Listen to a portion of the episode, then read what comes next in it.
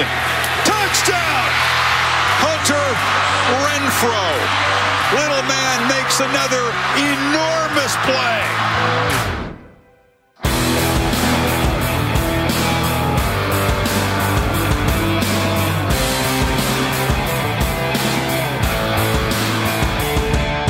Salut à tous et bienvenue pour cette nouvelle émission de Radio Samedi US consacrée à l'actualité euh, du collège football avec une onzième semaine à décortiquer euh, tous ensemble la balade d'Auburn, les déboires de Washington, les équipes qui feront des bowls ou non, euh, tout en s'intéressant bien entendu à la chronique Demandez le programme. On prendra la direction du sud-ouest des États-Unis aujourd'hui, plus précisément de Berkeley pour parler de la fac de Californie. Pour m'accompagner et revenir sur tous ces sujets en détail, le fondateur et rédacteur du de Blue Pennant est avec moi, monsieur Morgan Lagré. Salut Morgan. Salut Yellow, bonjour à tous et ne me parlez plus de turnover chain.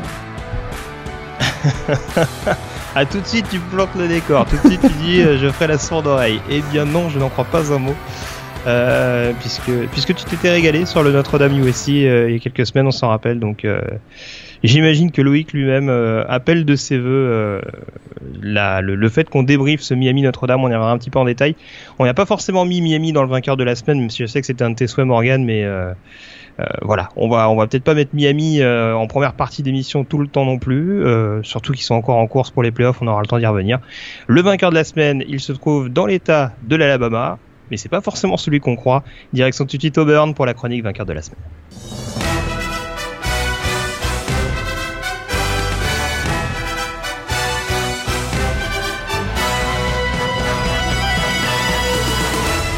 Et donc la direction d'Auburn dans l'état de l'Alabama, puisque le numéro 1 au pays Georgia euh, se déplaçait chez euh, les Auburn Tigers de Gulls Malzahn. Morgan, on s'attendait à un vrai vrai test pour les joueurs de Kirby Smart. Ça, a, été un sérieux test avec une lourde défaite au final pour l'équipe d'Athènes, défaite 40 à 17. Et ouais, et cette 120e édition hein, de la Deep South Holders Rivalry, hein, des plus anciennes rivalités du college football, a rapidement tourné à l'avantage des Tigers d'Auburn. Euh, vraiment une formidable performance de, de Johnson, mais surtout de la défense hein, des Tigers a permis à Auburn finalement de laisser aucune chance à une équipe de, de Georgia qui était numéro 1 mais qui était surtout méconnaissable dans ce match. Ils s'inclinent vraiment euh, lourdement leur première défaite de la saison. Et je reviens sur cette défense qui a été particulièrement agressive, qui a complètement contenu le, jeu, euh, le jeu au sol de Georgia. Et ça, ça a fait toute la différence. Hein. Georgia qui termine avec 46 petits yards au sol. On n'a absolument pas vu Nick Chubb euh, et euh, Sonny Mitchell, donc le duo de, running back. Et euh, Georgia espérait un petit peu imposer le rythme à Auburn et c'est pas du tout ce qui est arrivé. Et le résultat, c'est une très très lourde défaite dans ce match et la première défaite donc de, de Georgia de cette saison. L'autre défaut offensif, c'est euh, peut-être et aussi la prestation de Jake Fromm, petite prestation de sa part. Alors c'est pas forcément la première cette saison puisqu'il a il a pas toujours eu des rencontres euh, euh, on va dire absolument énormes du début à la fin Là, pour le coup, ça se voit un peu plus parce que, comme tu le disais, le jeu au sol est, bien contenu. Euh, il manque peut-être un petit peu d'expérience encore, euh, ce qu'a clairement la défense aujourd'hui. Peut-être qu'au niveau de cette attaque, il manque encore de l'expérience chez les Bulldogs. Bah, c'est clair que pour la première fois de la saison, on a vu un Jack Fromm qui, euh, qui a semblé jouer comme un freshman. Hein. on l'oublie un petit peu, c'est qu'au début de la saison, il était quand même pas considéré comme le, comme le titulaire. Alors, c'est sûr qu'il avait pourtant bien démarré. Hein. Ses trois premières passes réussies, 56 yards, un magnifique premier drive. D'ailleurs, Georgia a inscrit le premier touchdown de la rencontre. Derrière, ça a été plus compliqué. 20, ces 29 derniers lancés euh, n'ont amené que 91 yards seulement. Et euh, effectivement, le fait qu'il n'ait pas été aidé par euh, bien, le jeu au sol des, Bulldogs, il a été plus exposé. Et on a bien vu que ben, face à une défense aussi agressive que, Auburn, ça a été quand même très très difficile. Et on sait que ben, Georgia est assuré de jouer la finale de conférence face donc de, la, SEC, face soit à Alabama, soit, soit Auburn. Ils vont se retrouver encore dans un schéma face à des solides défenses et peut-être que Georgia en a beaucoup appris euh, lors de cette rencontre parce qu'ils vont devoir certainement s'ajuster à une nouvelle contre-performance du jeu au sol euh, des Bulldogs et ce sera, à mon avis, une défaite assurée pour, euh, pour Georgia. Du côté d'Auburn, euh, en l'occurrence, on sent que l'équipe a clairement le, vent en poupe, grosse défense, un énorme Karion Johnson de nouveau, euh, t'en parlais, et on rappelle hein, une nouvelle fois que euh, Cameron Petway euh, compose avec les blessures cette saison, euh, ce qui empêche Auburn, d'avoir vraiment une attaque hyper explosive au sol cette année. Jared Steedham également qui semble un petit peu monter en puissance. Lors du déplacement à Clemson, euh, il était encore à un petit peu nouveau et ça a un petit peu coûté cher à, Auburn. Là, on sent qu'il prend la carburation au fil des semaines avec un jeu offensif assez varié Est-ce que c'est aussi ça qui rend Auburn crédible, notamment dans l'optique d'une finale de conférence sec? Ouais, notamment en deuxième, en deuxième période, en deuxième mi-temps de ce match face à, face à Georgia, on l'a davantage vu parce qu'il faut quand même pas oublier qu'ils ont euh, dans cette rencontre, j'ai trouvé qu'ils avaient été, euh, euh, ils ont eu du mal un petit peu à concrétiser leur, leur domination. Hein. C'est vrai qu'ils ont beaucoup, ils ont abusé du jeu au sol dans les 30 premières minutes. Ils voulaient vraiment diminuer la prise de risque. vraiment, on a le sentiment que les Tigers ne parvenaient pas à tuer le match en cette première période. Un seul TD sur leurs 7 premiers drives. Et finalement, on a l'impression qu'ils dominaient complètement, et même outrageusement. Ils mènent que 16-7 en deuxième mi-temps. Mais ça, ça a payé en deuxième mi-temps parce que ça a fait, que la défense de Georgia s'est concentrée dans la boîte et ça a ouvert beaucoup d'espace. Et on a vu en deuxième, euh, en deuxième mi-temps ce que tu disais, un Gerald Sidam capable d'aller être très agressif en profondeur. Et on a notamment vu ce, touchdown de Darius Slayton magnifique qui permet à ce moment-là de permettre l'envolée de Auburn. Alors, très clairement, moi je crois qu'ils sont crédibles. Du fait, on le savait un petit peu parce qu'ils avaient une défense qui une, pardon, une attaque qui pouvait être agressive et un peu créative. Ça, c'est un peu la marque de Gus Malzahn. Et puis, vraiment, encore une fois, on revient. Mais cette performance défensive face à, Georgia a été quand même magnifique. Ils ont contrôlé euh, complètement le backfield offensif des Bulldogs. Euh, on a encore vu un Jeff Holland avec un sac, dont Dontavius Russell, un sac également. Et, euh, ben, je répète, hein, pour la première fois de la saison, Jack Fromm a vraiment semblé jouer comme un freshman et c'est en grande partie à cause d'une grosse performance défensive des Tigers. Et puis pour continuer également sur cette équipe très complète hein, des Tigers, faut pas oublier, il y a une excellente défense et tu fais bien de le souligner. Il y a une attaque qui, comme je disais, monte en puissance, mais il faut pas oublier également l'impact sur les special teams. C'est un match que Georgia a également perdu en raison notamment de pénalités un petit peu coûteuses sur des moments clés. Euh, et puis également, tu parlais de cette période justement où Auburn avait un petit peu de mal, malgré sa domination, à marquer des points, en tout cas marquer des touchdowns. Ils marquent quand même des points à l'arrivée, puisqu'ils ont à l'heure actuelle l'un des meilleurs kickers au pays, à savoir Daniel Carson. Donc encore une fois, c'est des arguments qui plaident en faveur euh, des Tigers et qui en font des, des, candidats très très crédibles. On sait que dans deux semaines, il y a la confrontation contre Alabama. Auburn, c'est deux défaites cette saison. Alabama n'a toujours pas perdu. Et pourtant, une victoire d'Auburn lors de, l'Iron Bowl pourrait leur permettre d'accéder à la finale de conférence. Accéder à la finale de conférence, exactement, et peut-être même aller un peu plus loin parce qu'il pourrait y avoir donc un, rematch face à, face à Georgia. Et euh, effectivement, actuellement, Auburn est, euh, a son destin entre les, entre les mains. Ils savent qu'une euh, qualification pour les playoffs, ce sera pas évident parce qu'il faudra battre donc, à trois reprises, enfin deux reprises Georgia et Alabama, mais très clairement, ils sont dans une excellente situation parce qu'ils vont accueillir Alabama donc lors de l'Iron Bowl. Ils ont très clairement le momentum actuellement, ils sont en confiance, on l'a dit, une attaque qui est variée et créative, une défense qui est très solide, tu l'as dit, avec un, Carlson qui pourrait dans un match face à Alabama être décisif, on sait que ça va être sûrement très serré. Euh, vraiment actuellement, Auburn c'est euh, euh, assurément la plus grosse menace pour Alabama dans la conférence que je trouve, particulièrement après cette rencontre face à Georgia. Très bien. Bon, d'ici là, en tout cas, d'ici cette Iron Bowl, il y aura la réception de Louisiana Monroe a priori, ça devrait le faire. même si, euh, même si c'est un programme de la Sunbelt, faut-il le rappeler. Ouais. et on n'est pas une surprise de la part de cette merveilleuse conférence. Mais euh, voilà, plus sérieusement, c'est sûr que ce sera euh, à suivre. Et quand on voit que les, les équipes commencent à perdre quelques plumes ici et là, avoir une équipe d'Auburn à deux défaites en playoff, c'est loin d'être inenvisageable encore à, l'heure actuelle. Ce serait une première. Hein. On n'a jamais vu une équipe à, à deux défaites dans les playoffs jusqu'à présent. Voilà, on aura le temps d'y revenir en tout cas tout à l'heure parce qu'il y a pas mal de scénarios assez intéressants qui, pourront se dessiner. Avant cela, peut-être parler euh, d'une équipe également à deux défaites, mais qui, elle, pour le coup, euh, a pas vraiment la dynamique en sa faveur. C'est le pardon de la semaine, c'est tout de suite, c'est les Washington Huskies.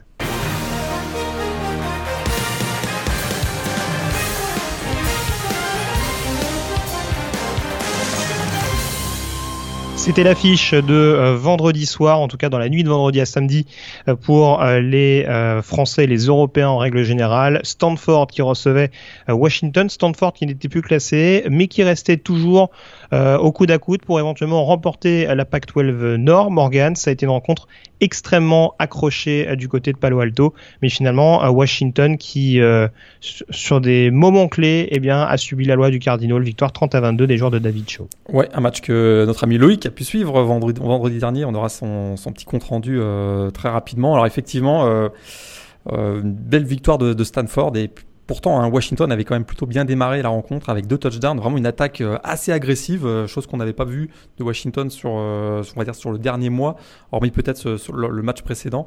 Mal, Gaskin qui conclut donc deux très très beaux drives pour Washington et donc rapidement Washington prend les devants. Et puis derrière, hein, c'était le, show Bryce Love, pourtant sur une jambe hein, quasiment, puisqu'il a aggravé sa blessure de la cheville. Et il a encore réussi un 166 yards au sol, 3 TD. Et, euh, et, pour Washington, c'est une défaite qui fait effectivement très très mal. Et surtout, ce qu'on a remarqué, puis ça, ça devient euh, vraiment quelque chose qu'on revoit, qu'on voit semaine après semaine, c'est un Jack Browning qui, n'est pas capable de mener son équipe à la victoire, notamment en fin de match avec deux drives successifs, notamment le dernier où il a une, vraiment une prise de décision un petit peu euh, douteuse. Et ça, ça coûte très très cher aux Huskies qui maintenant ont deux défaites. Et voilà, les différents scénarios qui se présentent à eux font qu'ils sont quasiment hors course, quasiment même pour, la conférence Pac-12, mais pour les playoffs assurément. Euh, en tout cas, ils sont toujours en course. Tu, tu, le disais pour une finale de conférence. Il y a la réception de Washington State dans quelques semaines qui pourrait alors être euh, bénéfique. Euh, alors, ils ont toujours un match en moins hein, par rapport à leurs adversaires directs dans la division que sont donc les Cougars et, Stanford. Après, bon, t'as plus ou moins répondu à la question. Je te rejoins globalement. C'est sûr que pour les playoffs, c'est clairement à oublier selon moi aujourd'hui. On évoquait il y a quelques semaines les conférences qui paraissaient un petit peu en danger dans l'optique des playoffs. Euh, Washington était peut-être le le candidat, on va dire, le plus crédible après la deuxième défaite de USC. Là, très clairement, cette défaite à Stanford qui, en plus, euh, intervient contre une équipe qui est pas classée, qui intervient contre un jeune quarterback qui est Jake Osteo, euh, qui, qui, malgré un pourcentage, on va dire, un peu moins important que Jake Browning, a, a peut-être eu un peu plus d'envergure sur cette rencontre-là. C'est mon sentiment en tout cas. Après, euh, c'est sûr qu'il y a toujours des arguments en, faveur de Washington. La défense c'est là, le jeu au sol est là également, même si Gaskin a été un petit peu seul sur la rencontre de, vendredi. Euh, si tu étais à l'heure actuelle Chris Peterson, euh, alors tu as parlé de Jake Browning, est-ce qu'il y a d'autres secteurs qui te font un petit peu peur actuellement du côté des, Huskies? La ligne offensive, on sait, est notamment orpheline de Trey Adam jusqu'à la fin de saison. Ouais, bah ça c'est ça le problème, hein. c'est l'infirmerie, c'est qu'il commence à, c'est commence à y avoir beaucoup de monde. On sait qu'il y a Trey Adams, tu l'as bien dit, peut-être l'un des meilleurs left tackle du pays. On sait aussi qu'il y a quelques semaines, ils ont perdu leur, leur deuxième, le receveur numéro 2, Chico McCatcher. Euh, Ils ont perdu leur Titan titulaire, Hunter Bryant. Euh, tout ça s'est ajouté bien sûr au, départ de, de l'ancien euh, l'ancien receveur vedette, donc John Ross, euh, à l'intersaison. Ça commence à faire beaucoup. Dante Pettis se retrouve à peu, près tout seul dans le secondary adverse. Et puis également des blessures en défense. On a le backfield défensif qui est complètement déplumé, notamment avec les blessures de Byron Murphy et Jordan Miller, les deux defensive backs. Ça commence à faire beaucoup et on voit que est de plus en plus exposé ben, la, fraîcheur ou la, ou la jeunesse de cette équipe de Washington. Et ça, ça c'est voilà, pour cette année, c'est pas de bon augure. J'ai l'impression que, Washington, avec cette défaite-là, ils ont pris un, gros coup sur la tête. Et si je suis à la place du, coach, ben, peut-être que je commence déjà peut-être à, préparer la saison, la saison prochaine en faisant un peu plus jouer certains freshmen ou sophomores. Vraiment, le, les scénarios, on les a pas tout à fait décrits, mais euh, il faudrait qu'ils battent donc euh, Utah et Washington State lors de l'Apple Cup, mais qui surtout en plus bénéficient d'une défaite de Stanford à California la semaine prochaine. Et ça, j'y crois, j'y crois un peu moyennement. Euh, c'est même à Stanford, il me semble. Hein. C'est à California? C'est en tout cas, c'est face à California. Ouais, ouais, ouais c'est ça. Ouais. Donc là, j'ai un petit peu de mal à, à, croire à cette défaite et ça, je, serais, si j'étais si j'étais euh, Chris Peterson, je pense que je commencerais déjà à préparer la, la saison prochaine ou préparer le bowl. Hein. Il sait qu'il va au mois de décembre, il va avoir euh, une quinzaine de, de practice en plus, donc il peut tout à fait faire monter en compétence ces, ces, ces jeunes joueurs, je pense. Ouais. Après, c'est pas dit qu'il y ait une grosse saignée pendant l'intersaison, parce qu'il y a beaucoup de joueurs qui sont encore euh, euh, juniors. Si on fait un petit point sur cette équipe de Washington, euh, voir euh, voir un, un, Gaskin revenir l'année prochaine. Alors Dante Petit, je crois qu'il est senior. Par contre, je vais pas dire de bêtises, mais même en défense, hein, il y a quand même quelques joueurs qui sont qui sont toujours là. Vitavia, Greg Gaines. J'en passe, Tyler Rapp notamment, c'est des joueurs qui, qui peuvent encore revenir la saison prochaine. Donc euh, il y a une petite assise. Après, je te rejoins. C'est sûr que voilà, va falloir, euh, on va dire, secouer un petit peu le cocotier d'ici d'ici la fin de l'année, voir un petit peu tout ça, notamment au poste de receveur, parce que c'est sûr que il y a une variété qui est pas qui est pas flagrante et qui doit pas rendre service à, à Jake Browning. Alors, est-ce que le est-ce que John Ross, on va dire, sublimait Browning l'année dernière euh, C'est un peu compliqué à dire, mais là, en tout cas, c'est sûr que sur certaines phases, euh, c'est voilà, c'est assez criant et on voit un, dur retour sur terre, on va dire, pour le pour le quarterback de, Washington. Euh, on a fait le tour donc sur ce Stanford Washington, victoire 30 à 22, à moins que tu aies autre chose à, à rajouter. on n'a pas dit grand chose, on en a parlé brièvement, mais Bryce Love contre cette grosse défense de Washington, euh, c'est encore et toujours la, la, recette gagnante du côté du Cardinal. Ouais, c'est fou, hein, c'est vraiment, il y, y a, une Bryce Love, euh, Bryce Love dépendance, mais euh, All you need is love, hein, c'est ça qu'on dit en ce moment avec à côté de Stanford. Mais il y a 1622 yards, un 15 TD cette saison. C'est quand même assez impressionnant. On avait voilà, il y avait le départ de Christian McCaffrey à l'intersaison. On savait que Bryce Love avait beaucoup de talent, mais très clairement, il bénéficie aussi d'une ligne offensive qui est extrêmement performante. Mm. Et, euh, résultat, c'est qu'on a une équipe de Stanford qui d'ailleurs est toujours en course hein, pour le titre dans la, dans la Pac-12 North et potentiellement même pour le, pour le titre de conférence. Donc, euh, et je trouve que défensivement aussi, ça c'est l'autre, euh, vraiment l'autre information. je trouve que Cardinal a beaucoup progressé ces quelques dernières semaines et notamment on a, on a, des, on a, des joueurs qui sont très agressifs dans le backfield offensif adverse et on a découvert notamment un Bobby Okereke ces dernières semaines qui fait encore 4 plaquages pour perdre, 2 sacs face à Washington. Et voilà, hein, la, bonne vieille recette hein, de, Stanford, c'est très agressif défensivement et un gros jeu au sol. Et, ça, fonctionne, ils sont encore en course, comme je le dis, pour le, pour le titre dans la Pac-12. Ouais, et je confirme donc c'est bien eux qui recevront euh, California donc euh, ce week-end. Avant, ce sera leur dernier match de conférence, hein, puisqu'après il y aura la réception de Notre-Dame qui s'annonce euh, assez savoureuse également. Donc euh, voilà, mais ce qui, ce qui, ce qui coûte un peu cher peut-être pour Stanford, si on prend le, le, comment dire le l'image générale de la saison, c'est cette défaite à San Diego State un petit peu surprise. Sinon, ils auraient clairement été prétendants pour un bowl majeur, voire peut-être même pour des playoffs euh, par rapport à ce qu'on évoquait tout à l'heure. Exactement. Mais attention, hein, California, ce sera un rivalry game, hein, ce sera le mm. fameux big game. Euh, on sait que les rivalry games, ça peut, ça peut tourner en, en YOLO assez vite. C'est vrai, surtout que California est toujours en course pour euh, être éligible pour un bowl en fin de saison. Ils sont à 5-5, euh, ils sont à 5-5 sur leur fiche générale. Il faut au moins une victoire pour se qualifier, euh, sachant qu'il y aura également un déplacement à UCLA. Va falloir de toute façon aller chercher un, un résultat concluant en déplacement. Voilà en tout cas ce qu'on pouvait dire donc sur ce Stanford Washington remporté par le Cardinal 30 à 22. On enchaîne à présent avec le débat de la semaine.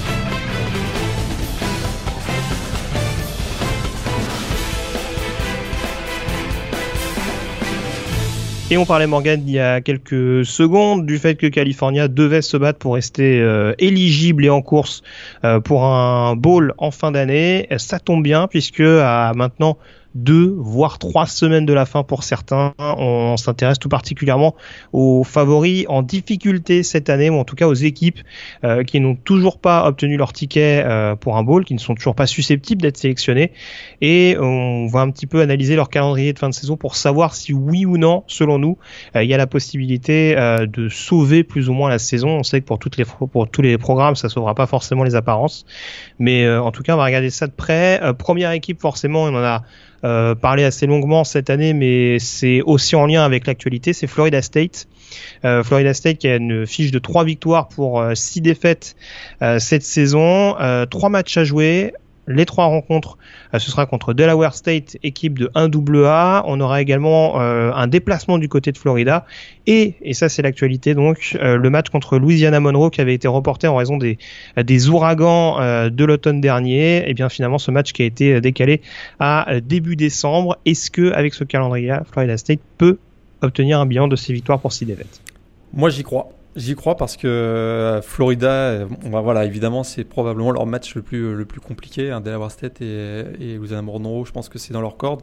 Mais ça va tellement mal du côté, de, du côté des Gators actuellement que moi j'y crois et je pense que eux aussi y croient parce que s'ils ont rajouté ce match face à Louisiana Monroe, c'est très clairement parce qu'ils pensent qu'ils ont, qu'ils ont de bonnes chances face à Florida. Et euh, moi je vois bien les Seminoles pour un bowl cette année. D'accord. Et si on s'intéresse justement à Florida, alors c'est un peu lié. Hein. Ils ont la même fiche que les, que les Seminoles en l'occurrence, 3-6. Là, ils ont la réception de UAB, ils ont la réception également euh, de Florida State. Eux, par contre, leur match contre Northern Colorado a pas pu être euh, recalé, on dira, par la, par NCA. Ils auront, quoi qu'il arrive, une fiche négative. Euh, est-ce que tu penses qu'ils pourraient éventuellement être dans le balotage? Si je suis ton raisonnement, tu vois Florida State s'imposer, tu vois donc les Gators rester à quai je vois les Gators rester à quai. Et je me demande même si à 5-6, ils n'auraient pas été exclus. On sait qu'il y a des, parfois des repêchés à 5-7, 5-6, mais je me demande si euh, de toute façon, eux, ils n'ont pas fait une croix complètement sur, euh, sur un bowl cette année. Donc, euh, de toute façon, même, mais sur le terrain, je pense qu'ils ne vont pas tenir la, route face à Florida 7. Florida 7 qui n'a pas fait un mauvais match d'ailleurs face à Clemson ce week-end. Et ça, c'est mm. quand même super encourageant. On voit que c'est une équipe qui justement bah, décide de rien, rien lâcher. C'est aussi pour cette raison que j'ai l'impression que Florida 7 est en meilleure position actuellement que Florida. On reste dans la conférence sec avec euh, les Tennessee Volunteers. qui d'ailleurs on peut même en parler maintenant hein. on va peut-être pas attendre la rencontre parce qu'il n'y a pas énormément de choses à dire non plus sur leur déroute de nouveau sur le terrain de Missouri euh, départ de Butch Jones euh, licencié donc ce week-end c'est pas vraiment une surprise vu ce qu'on évoquait ces dernières semaines non c'est vraiment pas c'est vraiment on savait ça allait on se demandait quand finalement mais voilà c'est pas une surprise c'est sûr que là la déroute euh, à Missouri fait que on, voyait mal le retour de Bud Jones sur la sideline au, au Neyland Stadium. Ça aurait été ça aurait été l'apocalypse à mon avis. Ça, ça, se serait même, il y aurait peut-être même eu un problème de, de sécurité publique. Donc, euh, je pense que c'était quand même une bonne, bonne chose que voilà qu'on ramène pas Bud Jones. Euh, voilà, la saison est terminée pour Tennessee. Je pas de, je vois, vois vraiment pas comment ils peuvent battre euh, et LSU et Vanderbilt, qui sont leur, donc leurs deux derniers adversaires. Je, pas de ball cette année pour Tennessee. Pourtant, les deux matchs sur la maison, mais c'est sûr que LSU classé, euh, Vanderbilt, euh, ça reste un derby euh, de l'État du Tennessee. Donc ouais, je te rejoins un petit peu. Je suis pas très très optimiste non plus. D'ailleurs, je te rejoins également sur Florida State et sur Florida de ce que tu en as dit. Et pour la précision, sachez qu'on va pas en reparler de Butch Jones dans le mailbag tout à l'heure, petit teasing au passage. Et puis la SEC, il y a beaucoup d'équipes en difficulté. Euh, beaucoup d'équipes euh, qui sont un peu dans l'expectative concernant cette question de ball. Arkansas, 4 victoires, 6 défaites depuis le début de la saison. Euh, les Razorbacks qui restent sur une lourde défaite du côté de Tennessee, avec en plus leur quarterback qui est désormais suspendu après avoir été arrêté en, état d'ébriété, que de belles choses. Ils ont Mississippi State et Missouri à la maison pour finir la saison. Est-ce que ça peut faire au moins 6-6 en fin d'année? Je crois pas. Vraiment, leur match à LSU le week-end dernier a été épouvantable. Il euh, n'y a rien. Défensivement, c'est vraiment l'horreur. Et face à une équipe de Mississippi State qui, euh, qui, a, posé, des gros problèmes à Alabama. On voit que Missouri va beaucoup, beaucoup mieux. Hein. Missouri, euh, on se souvient leur déroute face à Purdue en tout début de saison. On se disait, waouh, ça va être très, très compliqué pour Barry Odom, le nouveau coach. résultat, ils, sont, ils, peuvent terminer avec une fiche de 7-5. Et je trouve que Missouri va, quand même très très bien actuellement. Donc voilà, on a deux équipes qui sont plutôt un élan positif. Et, puis du côté d'Arkansas, ça va pas du tout. Donc je vois pas de ball cette année pour les Razorbacks. On passe à la Pac-12 avec euh, les Oregon Ducks euh, battus, euh, qui restent donc pardon sur une défaite sur le terrain de Washington. Pourtant, les deux derniers matchs c'est à la maison, c'est contre Arizona et Oregon State. Actuellement, la fiche est de 5 partout. Il y a moyen éventuellement d'en gagner au moins un des deux pour accéder à un bowl en fin de saison on pense tous au même, à mon avis. À mon avis, contre Arizona, ça risque d'être un peu difficile avec le stratosphérique Khalil Tate, actuellement le quarterback volant. Euh, face à Oregon State, je pense qu'ils ont une bonne chance, particulièrement du fait que ce soit à domicile, rivalry game mais à domicile. je pense que c'est plutôt ce match-là qui, que je les vois remporter, donc je dirais ball cette année pour les Ducks. Et quid de UCLA alors ah. Du joueur de Jim Mora, 5 victoires, 5 défaites également. Eux aussi n'ont besoin que d'une victoire pour accéder à un bowl. Il y a un déplacement à USC euh, ce week-end. Ça, ça risque d'être un petit peu coton pour eux. Il y a California en dernière rencontre. Est-ce que pour toi ça passe? Moi j'ai bien aimé leur, rencontre face à Arizona State le week-end dernier, que j'ai, pu voir euh, en très grande partie. Je trouvais qu'ils avaient. Euh, c'était toujours aussi nul en défense, ça c'est sûr, mais ça allait beaucoup mieux en attaque avec le retour de Josh Rosen un petit peu comme Oregon, il y a un des deux matchs qui sont plus, euh, plus évidents, euh, grâce à California, rivalry game aussi, mais je les vois bien gagner cette rencontre euh, face, face aux, Golden Bears, notamment si Josh Rosen garde le même rythme que celui qu'il a eu face à Arizona State, je les vois bien gagner ce match-là. On va terminer avec des équipes de la. Vas-y, vas-y. Ça empêchera pas Jim Mora de se faire virer à la fin de la saison, à mon avis. Oh, t'es dur, t'es dur. Un si bon coach. Euh, on termine avec la Big Ten, avec euh, Nebraska notamment, programme euh, mythique qui se retrouve actuellement avec une fiche de 4 victoires pour 6 défaites au lendemain de sa déroute sur le terrain de Minnesota. deux rencontres au programme pour les Cornhuskers, un déplacement à Penn State et la réception d'Iowa, deux équipes classées au menu. Ça risque d'être peut-être un petit peu coton pour nos amis de Nebraska. bonne chance. Hein. ah bah déjà le déplacement à Penn State. Celui-là déjà je vois pas comment ils peuvent s'en sortir. Et même Iowa, qui, euh, non, je les vois pas gagner. Peut-être Iowa dans un, dans un rivalry game, mais non, ça passera pas. Ils sont 4-6. Il faut gagner ces deux matchs-là avec la, la prestation qu'ils sont, qu'ils ont eu face à Maryland le week-end dernier, euh, face à Minnesota le week-end dernier. Non, pas de ball pour les Cornhuskers cette année, je pense pas. Et on termine euh, donc avec les Purdue Boilermakers, les coéquipiers d'Anthony Mangou, qui sont à 4 victoires et six défaites désormais, deux rencontres au programme. Euh, là aussi, problème, c'est qu'il y a un déplacement du côté d'Iowa ce week-end, Indiana pour finir. Est-ce qu'on peut enfin toucher un bowl du côté euh, du programme de West Lafayette? Est-ce qu'à 5-7, il pourrait être repêché? Parce que je t'avoue que c'est vrai que ce match à Iowa le week-end prochain, j'y crois moyennement. J'y crois moyennement. Euh... Bah, on, on, rappelle que les équipes à 5-7 peuvent être, euh, peuvent être repêchées, comme tu le dis, euh, notamment sur des critères académiques. Et ça, il me semble pas que Purdue soit la pire fac dans Exactement. ce, dans ce domaine-là. C'est ce que j'allais dire. Au niveau académique, c'est probablement dans le top 20 parmi le, le, les FBS, donc ça, mm. ça pourrait passer. c'est sûr qu'il y a ce dernier match face à Indiana, donc qui est un, qui est un gros rivalry game également. Euh, qui se joue à domicile. Pour Anthony, ça va être aussi un super match, une super belle expérience. Un rivalry game à domicile, c'est toujours euh, vraiment très entraînant et puis très, très excitant à jouer. Ce match à Iowa, comme je répète, hein, ce week-end prochain me fait un peu peur. Je je les, vois pas actuellement dans l'état de forme des Boilermakers en ce moment. Je les vois pas aller gagner, à créer la surprise du côté d'Iowa. Je leur souhaite en tout cas pour Anthony, mais je, je suis pas convaincu pour, pour Purdue cette année. Très bien. Bon, voilà, on a fait le tour en tout cas sur ces équipes qu'on voyait ou pas en bowl en fin d'année. Je sais pas s'il y en a d'autres qui t'inquiétaient particulièrement, Morgan, ou pas spécialement. Je pense qu'on a fait le tour hein, sur ouais, les programmes fait, un petit peu majeurs. Fait, on a fait le tour. Il y avait Colorado aussi, je crois que tu voulais que peut-être on, on, en parle. C'est sûr qu'ils ont un match à Utah. Ils sont à 5-6 actuellement. Ils ont un match à Utah. Euh, pas évident pour eux non plus d'aller gagner là-bas. Eux qui avaient été quand même vice-champions de la, de la PAC-12 l'an dernier. J'ai l'impression qu'il n'y aura pas de bowl non plus pour Colorado cette année. C'est sûr. Ah, si, en tout cas, si Utah perd à Washington, on va avoir une confrontation Utah-Colorado entre deux équipes à 5-6. Exact. Je pense que ça va être, ça va être très très très costaud et, euh, et ça risque d'être un bon match de tranchée en plus quand on connaît le, le, le profil des deux programmes. Donc euh, voilà, ça va, ça va être une, une, bataille assez intéressante à suivre. Euh, ce sera dans une dizaine de jours, je crois. Je sais plus si, je crois que c'est ça, dans dix jours le, la confrontation du côté de, de Salt Lake City en l'occurrence. On passe à présent, Morgan, aux autres résultats de la semaine.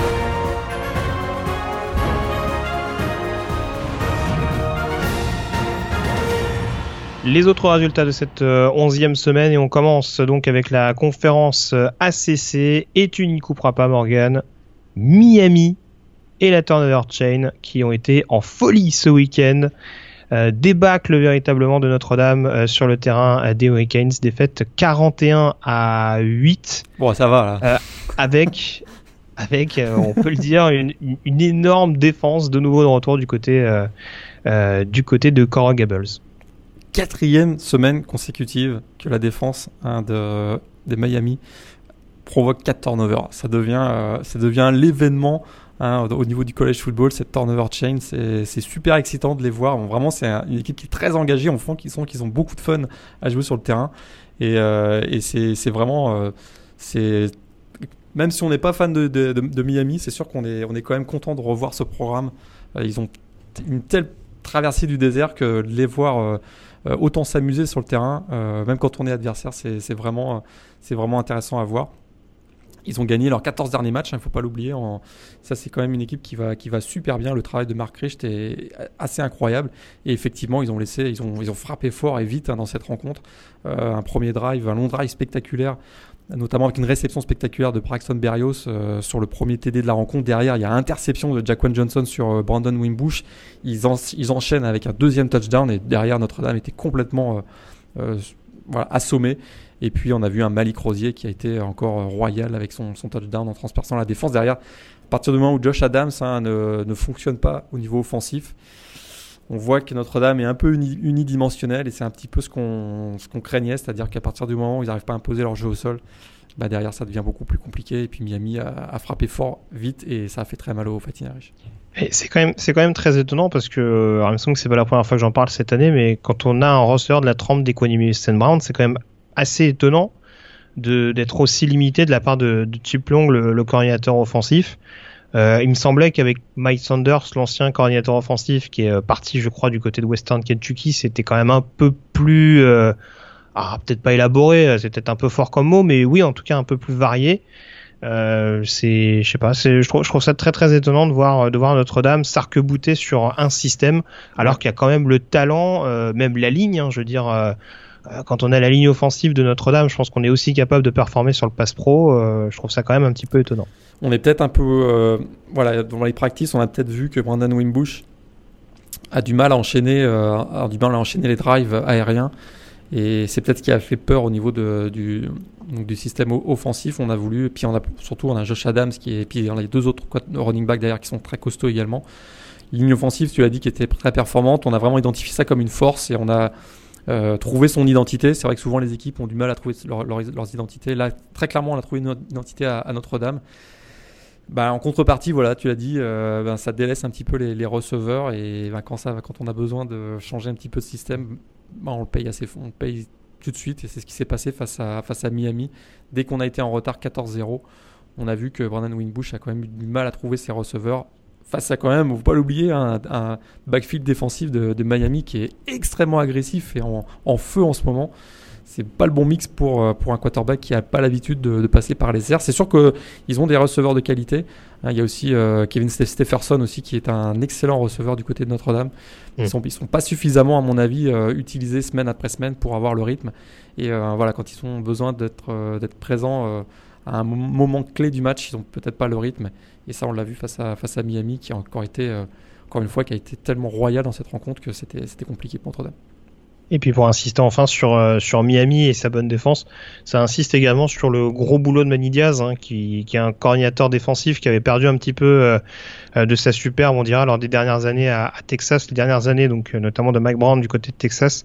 Et on se rend compte de nouveau bah, que c'est un coordinateur défensif assez inspiré du côté de Miami et ça pourrait pourquoi pas faire remonter sa cote dans l'optique d'un euh, d'un job de head coaching l'année prochaine. Euh, on sait que les rumeurs vont commencer à aller bon train au cours des prochaines semaines. Pour rester dans la CC, tu en parlais tout à l'heure, Clemson contre Florida State, victoire des champions nationaux en titre 31 à 14 et pourtant ça n'a pas été si évident que ça. Petit trou d'air pour les Tigers, notamment en deuxième mi-temps. Ouais, score flatteur hein, en faveur de, de, Clemson. Ça a été difficile, tu l'as dit, en deuxième mi-temps. Ils ont mené 14 0 puis ils sont fait même 17-0, ils sont remontés, euh, les Seminoles sont remontés à 17-14, ils avaient même la possession du ballon. Et euh, il y a une interception hein, qui, a, qui, a coûté, euh, qui a coûté très très cher. Une interception sur une passe de James Blackman qui a coûté très très cher alors que potentiellement les Seminoles pouvaient repasser devant. on commençait à avoir très très peur à Clemson. Et derrière, hein, ils ont eu deux TD pour Clemson qui a vraiment fait très très mal. Une victoire finalement 31-14. Ils restent en, en, première place de leur, de leur division et ils joueront donc, on le sait, depuis ce week-end. on aura donc le la fameuse finale de la CC entre Clemson et Miami à, Charlotte. Et ça va être un formidable match qu'on attend avec beaucoup d'impatience. Tout à fait. Et puis fortune diverse également pour les euh, autres équipes classées hein, de la conférence ACC. Euh, d'un côté, on a NC State euh, qui s'impose grâce à une grosse prestation défensive sur le terrain de Boston College 17 à 14. Et pour Virginia Tech, en revanche, upset sur le terrain de Georgia Tech. Ça s'est joué à très très peu de choses face aux Yellow Jackets, mais défaite 28 à 22. Et Georgia Tech, qui, euh, on connaît la triple option, on sait que c'est euh, généralement dévastateur, mais c'est sur deux TD aériens, deux passes euh, longue distance de Taquan Marshall, inhabituel, hein, vraiment, c'est, cette performance dans les airs. Et, il y avait quelques petits trous, Au, poste de safety, hein, côté, ils ont d'excellents corners, mais safety, c'est pas encore ça. Hein. Ouais, exact. Et, pourtant, Virginia Tech pensait avoir fait le plus dur grâce à un, grâce à un pick 6 de, de, Greg Stroman. Et finalement, Georgia Tech l'a emporté. Puis un dernier mot sur euh, NC State, c'est une, victoire vraiment euh, euh, à l'arraché, on va dire, face à une équipe de Boston College qui, a été qui est une des bonnes surprises de, cette saison, mais qui a payé durement la blessure d'Anthony Anthony Brown, leur, leur quarterback. Et, on a encore vu un Bradley Chubb, hein, le, le, end du Wolfpack, donc de North Carolina, qui a été royal. Et c'est clair, très très clairement un Bradley Chubb ça devient un, top 5 de la prochaine draft quasiment assuré tellement son, son, son, impact est important sur le, sur le jeu de, NC State. Ouais, c'est pas dedans, sont un peu plus approximatifs, mais, euh, mais oui, c'est sûr oui, que. Tout à fait. Il pourra faire Dancing with the Stars peut-être pour l'aider à. tout à fait. La, NFL lui permettra ce privilège. Ouais. Mais il progresse, il crache plus, euh, il crache plus sur les sur les logos adverses à la fin des matchs, donc euh, ça va. C'est vrai. Ça va mieux. Contre, qui avait fait ça? C'était Florida State, Florida State, exactement. D'accord. Et puis l'autre nouvelle importante pour terminer avec la CC, c'est Louisville qui a obtenu son éligibilité pour un bowl en fin de saison. saison un petit peu compliquée hein, pour les Cardinals, mais victoire contre Virginia 38 à 21. Il n'y a pas eu un énorme Lamar Jackson. par contre, il y a eu un superbe catch de Dylan Smith. Wow, si vous avez l'occasion de le voir. Énorme, ouais. Tout à fait. Donc, euh, sans, faire de, sans, faire de, bruit, hein, Lamar Jackson, euh, il dépasse encore les 3 milliards à la passe et milliards au sol. Et euh, c'est la première fois, je crois, dans l'histoire de la CC qu'un quarterback réussit à faire ça trois années consécutivement. on avait déjà eu Deshaun Watson, mais il a des stats encore royales et on n'en parle pas beaucoup pour le S-Man Trophy, dû mm. au fait des mauvaises performances de, au final de, Louisville, mais ses stats sont encore ahurissantes. Et, moi, je considère qu'il est encore en course hein, pour le, pour le S-Man. Ah bah il sera dans le top 5 je pense. Hein, euh, c'est sûr que oui, tu fais bien de le signaler, je diminue un petit peu la prestation parce qu'on est tellement habitué à avoir des stats euh, pharaoniques. en tout cas sur ce match-là ça a été un petit peu plus varié on va dire. Mais euh, c'est sûr que voilà statistiquement son impact du côté du programme de Louisville a été assez impressionnant.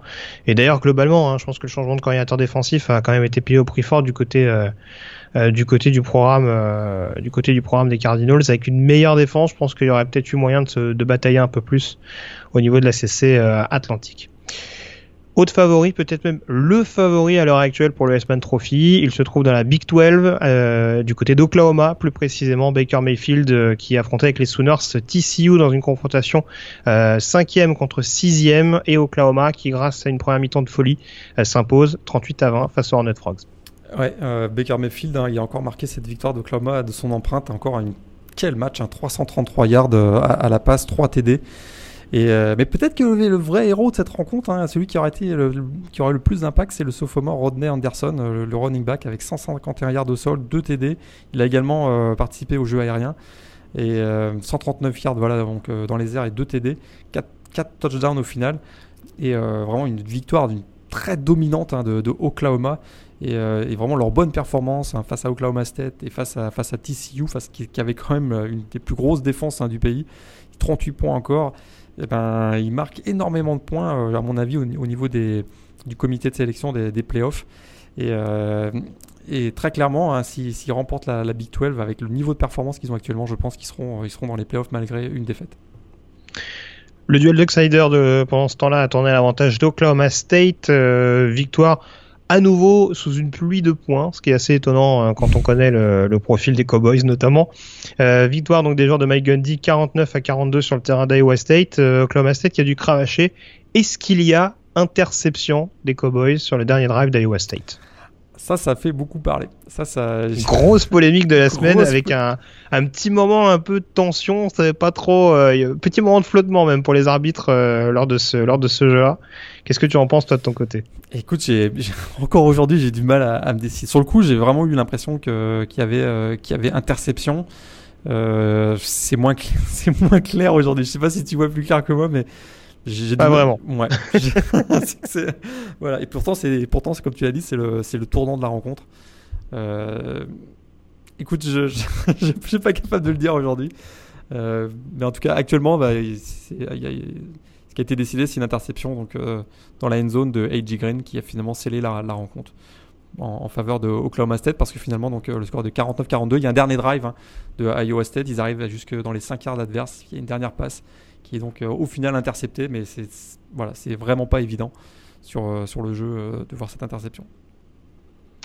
Très bien. Et puis l'autre résultat important pour finir du côté de la Big 12, c'est la victoire de West Virginia sur le terrain de Kansas State. Ça permet aux Mountaineers, mine de rien, de rester en course pour une finale de conférence Big 12.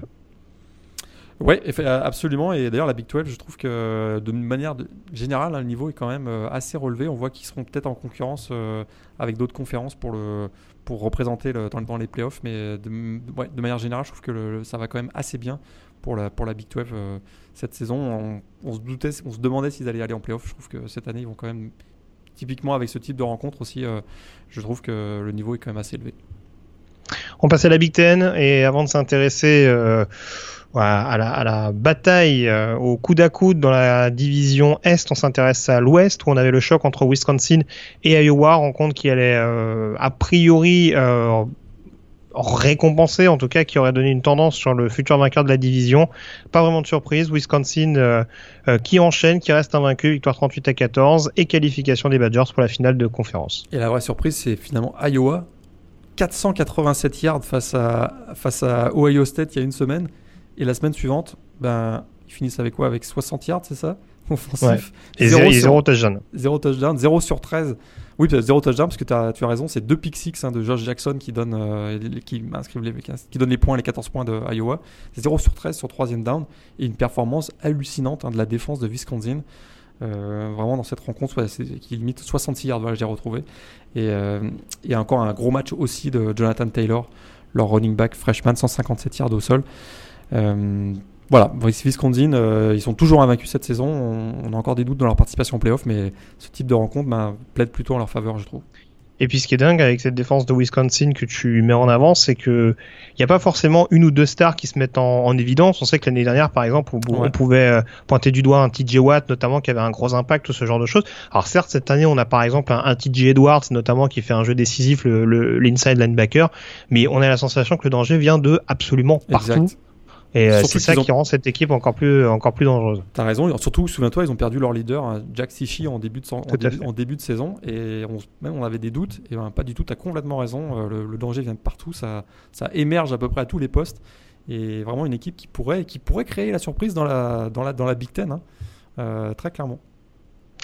On passe à l'Est à présent où Michigan State euh, a pas connu la même semaine que il y a, il y a 7 jours. Euh, victoire, on le rappelle, contre Penn State euh, à ce moment-là sur un field goal à la dernière minute. Là, ça a été une véritable déculottée face à Ohio State.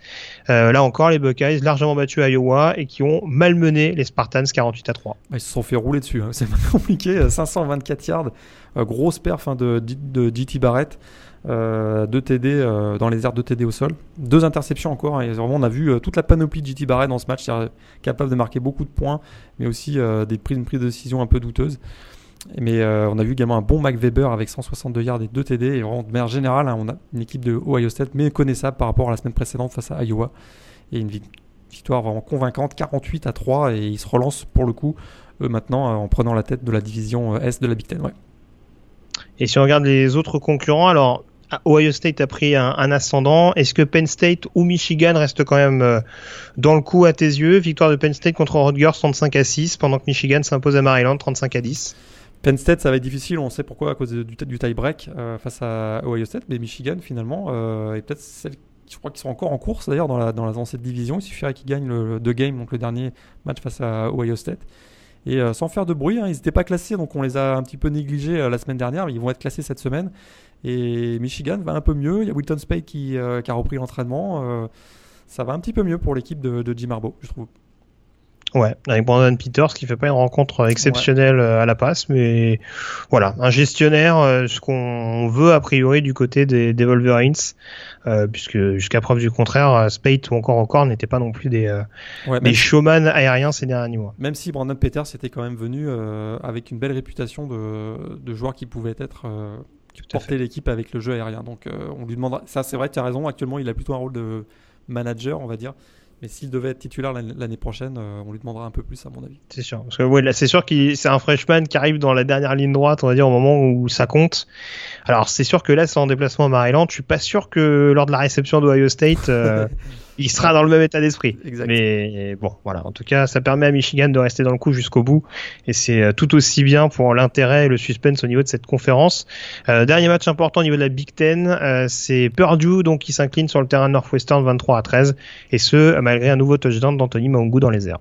Ouais, puis une défaite, bah, voilà, c'est un coup d'arrêt, un beau touchdown d'ailleurs d'Anthony Mangou, mais pour Purdue, ben, on, en parlait tout à l'heure, ça, ça, complique maintenant la, tâche avec une fiche de, de 4-6 et ils devront donc obtenir leur qualification pour un bowl, on l'a dit tout à l'heure, face à, face à Iowa et Indiana, ensuite le, le rivalry game.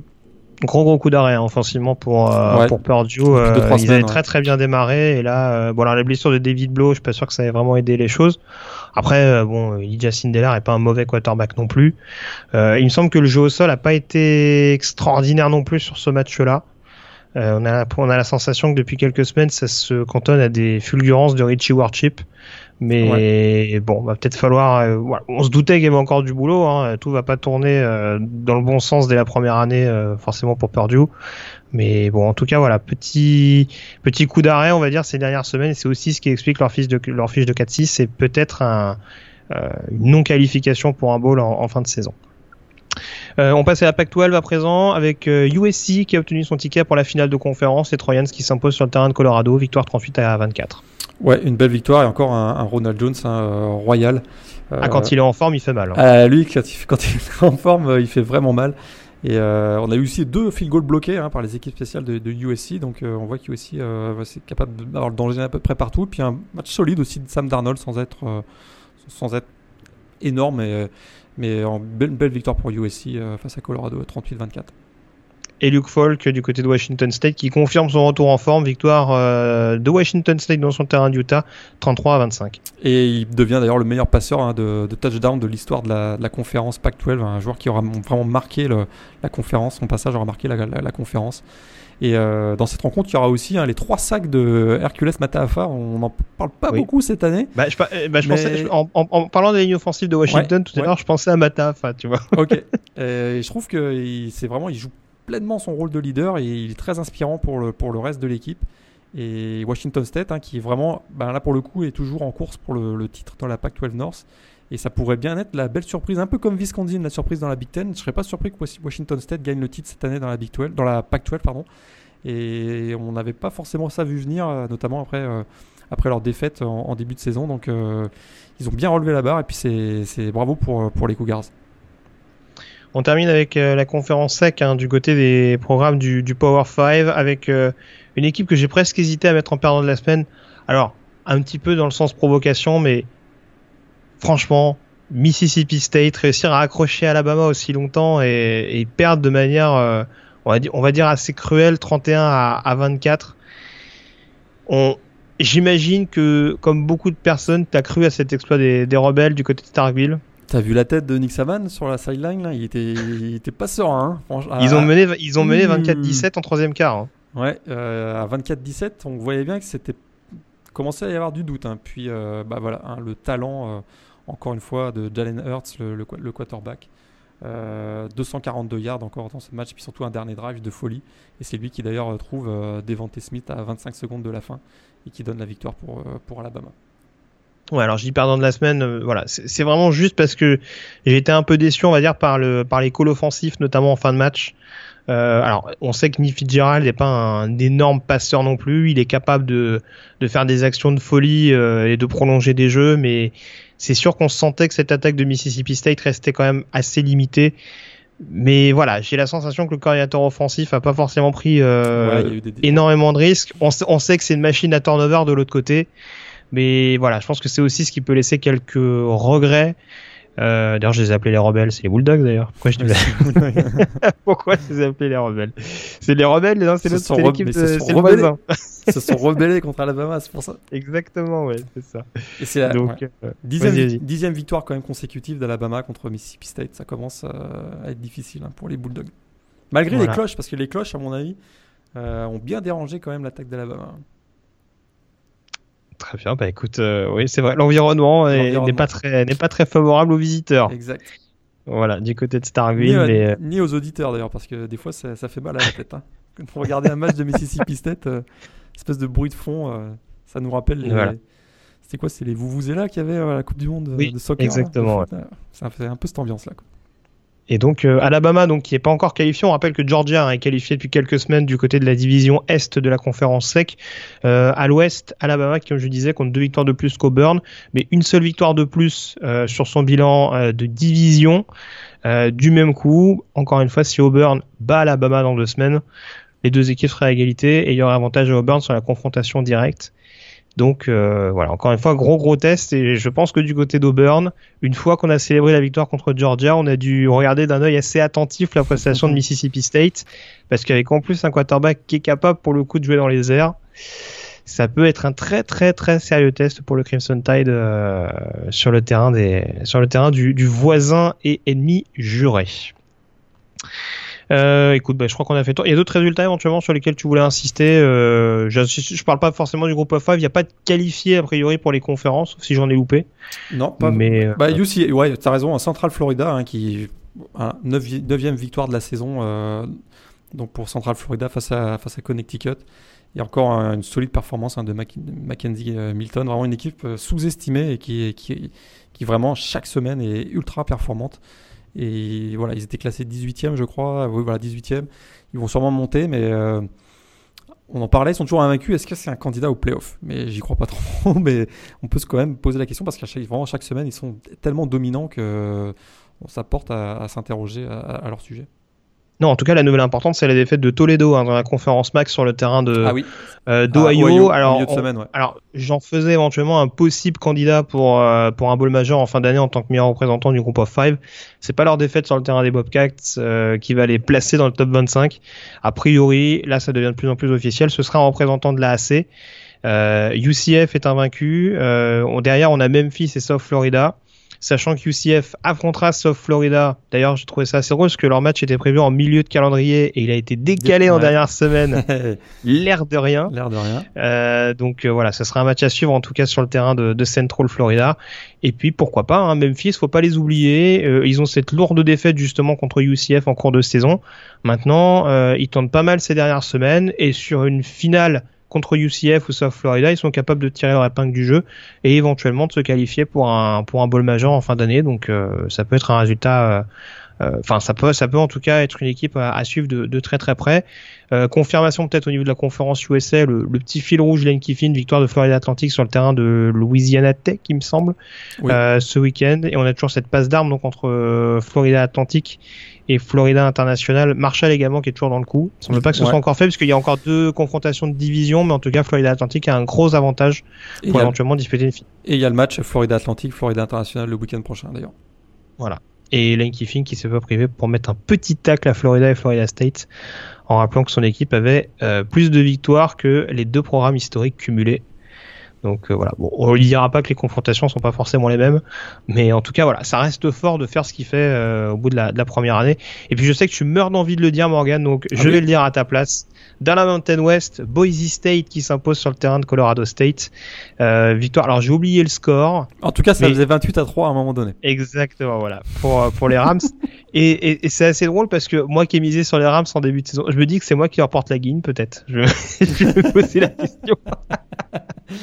Donc euh, voilà. Donc Colorado State qui menait 28 à 3 et euh, qui s'incline. Alors je me demande si le score est pas de 60 à 52 pour Boise State après prolongation. 50, 59, 59, 52, exact. À un point près, j'étais bon. Donc euh, voilà. Bon, en même temps, à 25 points près, j'étais bon aussi. Là, Donc voilà en tout cas les résultats importants de cette semaine. trois matchs au programme peut-être avant que j'énumère les différentes finales de conférence à l'heure actuelle. Et il y a un match dont on n'a pas parlé, mais le Navy SMU donc, euh, bah, je vous donne pas le score si vous connaissez pas et que vous voulez le voir sans connaître le score là. Mais il y a du spectacle. Hein. Il y a du big play, il y, a vraiment du suspense en plus. Euh, moi, je suivais un peu cette rencontre du pain de l'œil en fil rouge. Et vraiment, ça, a enchaîné les big plays sur big play. Donc, je, mettrai à revoir Navy, SMU, Iowa State contre euh, Oklahoma State et mhm. bah, Colorado State face à Boise State. À revoir. Ah, t'es sûr? Si vous êtes fan des Falcons, faut pas regarder. Mais euh, les Falcons ça, ça, va réveiller quelques ça va réveiller les souvenirs qui font mal. Mais euh, sinon, c'est un bon match quand même. Beaucoup de points. C'est marrant que t'aies pas cité Miami Notre-Dame, d'ailleurs. bah, moi, ça me surprend pas du tout. Très bien. Bon bah écoute. Euh, non et puis le UCLA Arizona State également tu citais tout à l'heure. C'est vrai que c'était pas c'était pas un match inintéressant à regarder donc. Euh... Voilà, et puis euh, et puis il y avait un autre match, bah, le Mississippi State Alabama également. Hein. Je sais pas si tu l'avais dans, dans, ton top 3, mais euh, non, je l'avais pas mis. En termes d'intensité, c'était quelque chose aussi. C'est hein. vrai, c'est vrai, et c'est vrai, oui. Euh, alors les affiches pour l'instant la règle des différentes euh, finales de conférence. Dans la AC on aurait Memphis contre UCF dans la CC c'est donc officiel Clemson affrontera Miami. La Big 12 pour l'instant opposerait euh, Oklahoma à TCU ça ça ne change pas à l'heure actuelle. Dans la Big 10 Ohio State donc qui affronterait Wisconsin en finale. La conférence USA opposerait Florida Atlantic à North Texas. Dans la MAC Ohio sera confronté à Toledo. Beaucoup de remakes mine de rien. La Mountain West avec Boise State contre Fresno State State, la Pac-12 avec USC contre Washington State, la SEC enfin entre Alabama et Georgia, sachant que le leader de la Sun Belt a encore changé après une défaite euh, d'Arkansas State. Euh, c'est désormais euh, Troy qui reprend les commandes de cette conférence Sun Belt. Oui. On n'a juste pas dit que USC et Wisconsin sont champions de, division, donc joueront la finale de conférence. Ah bah si, j'ai dit que j'étais qualifié. Oh, pardon. Pas pardon. autant j'ai oublié de le dire tout de suite pour Clemson et Miami, autant pour USC et Wisconsin, je suis pas fait avoir. Mais voilà. Les deux, les deux anciens programmes d'ailleurs du, du, head coach de California, Justin Wilcox, faut-il le rappeler. C'est vrai. Les deux derniers programmes en tout cas. On a fait le tour sur ces autres résultats de la semaine, on peut désormais s'intéresser et s'interroger en même temps d'ailleurs à la chronique Mailbag.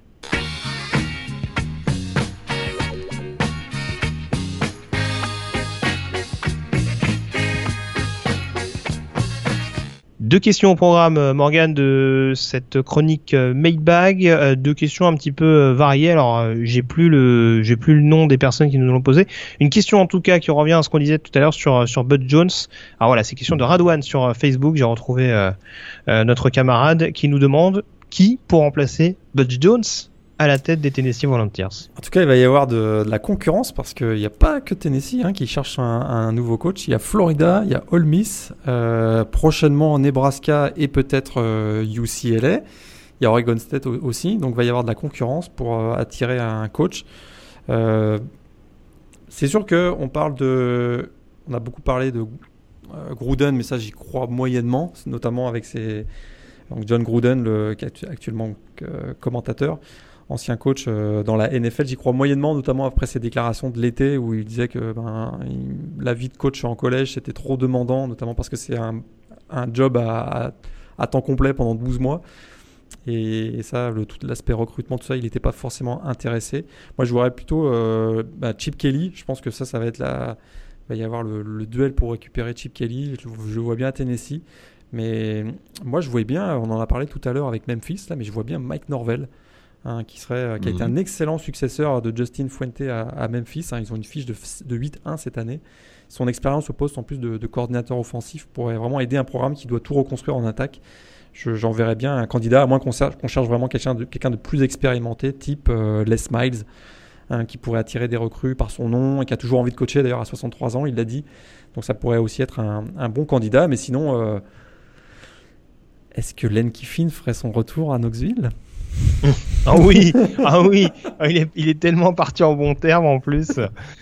Ah, on rappelle qu'au bout d'un an, il les avait jetés comme des malpropres pour, euh, pour retourner à USC. Ah oui, là, je pense, qu'on va l'accueillir les bras ouverts. En plus, il était parti de Tennessee en disant bah désolé, euh, j'ai trouvé mon boulot de rêve à USC, donc ça faisait plaisir pour. Ah franchement, ouais, non, non, là, tu parlais tout à l'heure de Bud Jones qu'il aurait fallu euh, escorter sous haute sécurité. si c'est si c'est pour le remplacer par une autre personne qu'il faut surveiller. Il y a une autre option là, mais qui serait euh, moins glamour, on va dire, c'est une solution en interne. Hein. Imaginons que l'administration de Tennessee décide qu'elle ne veut pas payer un nouveau oh coach parce que oh parce qu'elle doit donner, elle doit donner 8 millions de dollars en indemnité de départ à Bud Jones. Ah non, arrête, dis pas ça. Notre ami Brady Hawk. oh non, oh non, il l'a dit. c'est le coach intérimaire, hein. c'est le coach intérimaire. Écoute, c'est vraiment, on fait sans pitié pour les fans de, de, Tennessee en ce moment. On, leur met, on leur met Brady Hawk comme coach intérimaire. C'est. Ouais. Alors j'avais, un nom. Alors, qui vaut ce qui vaut, hein, parce que euh, en plus la, saison actuelle de son programme est pas exceptionnelle. Euh, j'avais pensé à Mike McIntyre, euh, qui est ah. déjà passé d'ailleurs par le par l'état du Tennessee dans sa carrière. voilà, qui pourrait éventuellement renforcer la défense. Euh, qui on le sait est un grand problème et c'est surtout lié aux blessures parce que la défense en elle-même est pas non plus une catastrophe absolue. Mais voilà, ce serait pour éventuellement euh, voilà, lui permettre de franchir un, cap, on va dire, dans sa carrière. Après, pour Tennessee, est-ce que est-ce qu'il y aurait un impact immédiat? On sait qu'on cherche souvent à signer des gros noms. Je suis pas, je suis pas sûr et certain que McIntyre en soit encore un. Mais euh, voilà, c'est un nom que j'avais vu. Après, je crois beaucoup à la rumeur euh, Kissy Rogers qui, qui perdure depuis quelques jours, le coordinateur défensif des Jets, euh, qui est un, un alumni hein, de, des Tennessee Volunteers et qui lui aussi justement bah, pourrait permettre de développer un petit peu cette défense. J'ai plutôt tendance à penser qu'on irait vers la défense que vers l'attaque parce que euh, encore une fois, je ne sais pas d'où viennent ces blessures à répétition qu'ont notamment touché cette saison Todd Kelly et, et Darren Kirkland Mais voilà, c'est sûr que le chantier me paraît encore plus important en défense qu'en attaque, paradoxalement, même si forcément en attaque c'est pas très très joli ce qu'on voit. Euh, avec Bud Jones, euh, j'ai plus la sensation que c'est en défense qu'il y a souvent eu des problèmes malgré la présence par exemple de Derek Barnett l'année dernière, euh, plutôt qu'offensivement. Donc bon, à surveiller en tout cas, mais voilà, c'est peut-être les, les, seuls noms que, que je voyais dans, dans l'équation. Après ceux que tu as évoqués me paraissent également extrêmement crédibles. Hein les Smiles euh, pour, pour un retour dans la sec, euh, ce serait pas ce serait pas étonnant, loin de là. Euh, deuxième question peut-être qui nous vient de Jean-Pierre. Pouvez-vous nous expliquer ce qu'est un red shirt et quelles sont les règles à cet égard, donc d'un point de vue sportif et scolaire? Alors, un shirt, c'est un étudiant athlète qui fait partie du programme de foot. Il assiste aux cours comme n'importe quel autre étudiant. Il participe aux entraînements de l'équipe comme n'importe quel autre joueur. Il peut même être en équipement le jour des matchs, absolument. Mais par contre, il ne peut pas jouer. Hein, c'est très très simple. En fait, la règle, ben, un étudiant athlète peut obtenir 4 années maximum d'éligibilité sur une période de 5 ans. Donc les, les 4 années sont freshman, sophomore, junior, senior. Mais une de ces, donc sur une période de 5 ans, il peut prendre une année où il va continuer donc à aller en cours, participer aux entraînements, euh, être en équipement, mais il ne pourra pas jouer. Alors pourquoi est-ce qu'on fait ça finalement? Bien, Il y a un certain nombre de, il y a un temps d'adaptation des recrues. Hein, très souvent, les joueurs de première année sont, sont d'ailleurs redshortés pour s'habituer au niveau universitaire. Il y a quand même une différence entre le lycée de, de, jeu et de niveau de jeu entre le lycée et l'université, mais aussi pour prendre de la maturité. Hein. On a quand même des jeunes euh, de 17-18 ans qui sortent du lycée la vie étudiante avec tout ce que ça comporte, euh, si vous voyez ce que je veux dire, ben, ça, prend, un peu de temps d'adaptation. Puis il y a un autre objectif qui est peut-être plus stratégique, c'est que certains programmes ont tellement de talent, on pense à Alabama, Florida State, Ohio State, qu'ils préfèrent finalement différer hein, les premiers matchs de certaines recrues pour être sûr de ne pas gaspiller finalement une année d'éligibilité euh, si c'était pour les faire jouer que 2-3 snaps par match. Donc on, leur donne comme ça, on leur reporte le, une, année d'éligibilité. Alors les origines, hein, ça peut être intéressant de savoir c'est quoi les origines. Bah, en fait, c'est un ancien linebacker de Nebraska hein, dans les années 40, un certain Warren Alfson, qui finalement à, à, l'époque ça n'existait pas du tout cet aspect redshirt, mais il a demandé à continuer de s'entraîner avec l'équipe euh, pendant la semaine parce qu'il pouvait pas jouer les matchs le week-end pour des raisons personnelles. Et donc finalement, bah, pour reconnaître, euh, pour le reconnaître lors des entraînements, il a décidé de porter un maillot rouge, donc voilà, le red shirt, ça vient de là. Et puis la NCA ben, s'est inspirée de son, de son histoire pour proposer justement d'avoir une année off finalement sur les cinq années d'éligibilité. Cinq années, pardon, son père de 5 ans, d'avoir une année off. Et je crois que tu voulais également préciser le statut du Grey shirt. Grey shirt, voilà, parce que évidemment il y a un autre statut qui est proche du red shirt, mais qui est le grey shirt, qui a à peu près la même logique, mais qui est simplement un, un jeune qui sort d'un lycée eh en fait, il diffère son entrée à l'université. Hein, le redshirt, lui, il est direct, il est inscrit à l'université. Vraiment, il participe au cours dès la session d'été. Par contre, un grade shirt, c'est le même principe, mais euh, le lycéen décale finalement son, entrée, c'est-à-dire qu'il fait partie, de l'université, mais il décale sa prise de son, les débuts des cours pour la session d'hiver. Et ça, ça permet bah, bah, de fait donc de décaler d'une année, ça permet de gagner une année. Et on se souvient que euh, l'année dernière, si tu te souviens bien, il y avait un, un prospect 5 étoiles d'Alabama qui avait effectivement utilisé son grade shirt, c'est-à-dire qu'il avait signé sa lettre d'intention en février en, sachant, j'ai oublié son nom, mais en sachant qu'il n'allait pas s'inscrire. Oui, celui qui avait fait son annonce euh, à Paris, c'est ça? Exactement, ce qui a fait son annonce à Paris. J'ai oublié son prénom, j'ai oublié son nom également. Exactement, on retrouvera. Et euh, bah, il avait tout de suite déclaré que bah, il voulait s'inscrire à Alabama et on lui a dit bah écoute, on, on avait 25 scholarships, on, on avait 25 scholarships, et le 26e. Et eh bien, tu seras obligé d'utiliser le Great Shirt pour t'inscrire donc à l'université, pas rentrer à l'université uniquement à la session d'hiver, donc au, mois de mois de janvier. Voilà la petite différence entre Great Shirt et Red Shirt. Très bien, ça marche. Bah écoute, euh, je vais essayer de retrouver le nom de notre camarade. Euh, mais en tout cas, on vous remercie pour euh, vos nombreuses questions de nouveau. On vous rappelle que vous pouvez les poser sur la page Facebook et la page Twitter du site The Penant et puis également sur le site directement theloopennant.com, notamment sur l'article de publication du podcast comme chaque semaine. On passe désormais à la chronique demandée le programme en prenant la direction de Berkeley.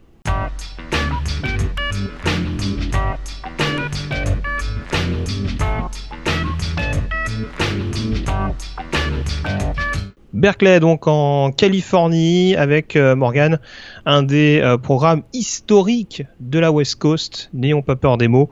Euh, programme donc créé en, 1868, ce programme de California Berkeley, faut bien préciser, parce qu'il y a pas mal de facs hein, qui s'appellent California du côté de l'État doré.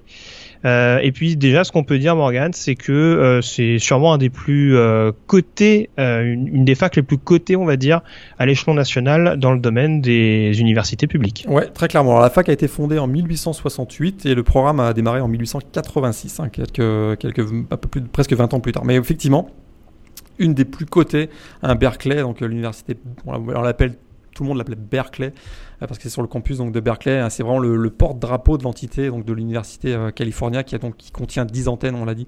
On, le sait donc avec UCLA notamment. Et ça fait partie hein, du gratin euh, mondial. Hein, ils font partie de ce qu'on appelle l'élite 6. donc avec Harvard, le MIT, Stanford, Cambridge et, Oxford donc en, Angleterre. C'est vraiment les, les six grosses facs au niveau international alors, ben, la fac a été fondée en 1866. Le, ce qui est intéressant, hein, c'est en l'honneur du philosophe irlandais euh, George Berkeley. Euh, et, les premiers bâtiments en fait du, euh, campus ont été, ont été, ont été faits par l'architecte français Émile Bénard. Ça, c'est donc un petit lien avec la France finalement. Donc, on sait ça se situe dans la magnifique baie de, de San Francisco, une fac publique. Euh, et puis euh, qui est classé 21e au classement national parce qu'effectivement, avec euh, un certain nombre de programmes qui font baisser le niveau, mais les, programmes de l'élite sont vraiment dans le gratin, le gratin mondial. Et alors, on parlait la semaine dernière de, de BYU, programme avec euh, on va dire une, vision un peu rigoriste de l'éducation. Là, on n'est pas du tout dans cet état d'esprit-là, avec une vision assez progressiste, mine de rien, de, l'université et de ses étudiants. Ah, clairement, qui a même joué euh, un des rôles euh, très importants dans certains mouvements activistes, on va dire, dans les années 60 notamment.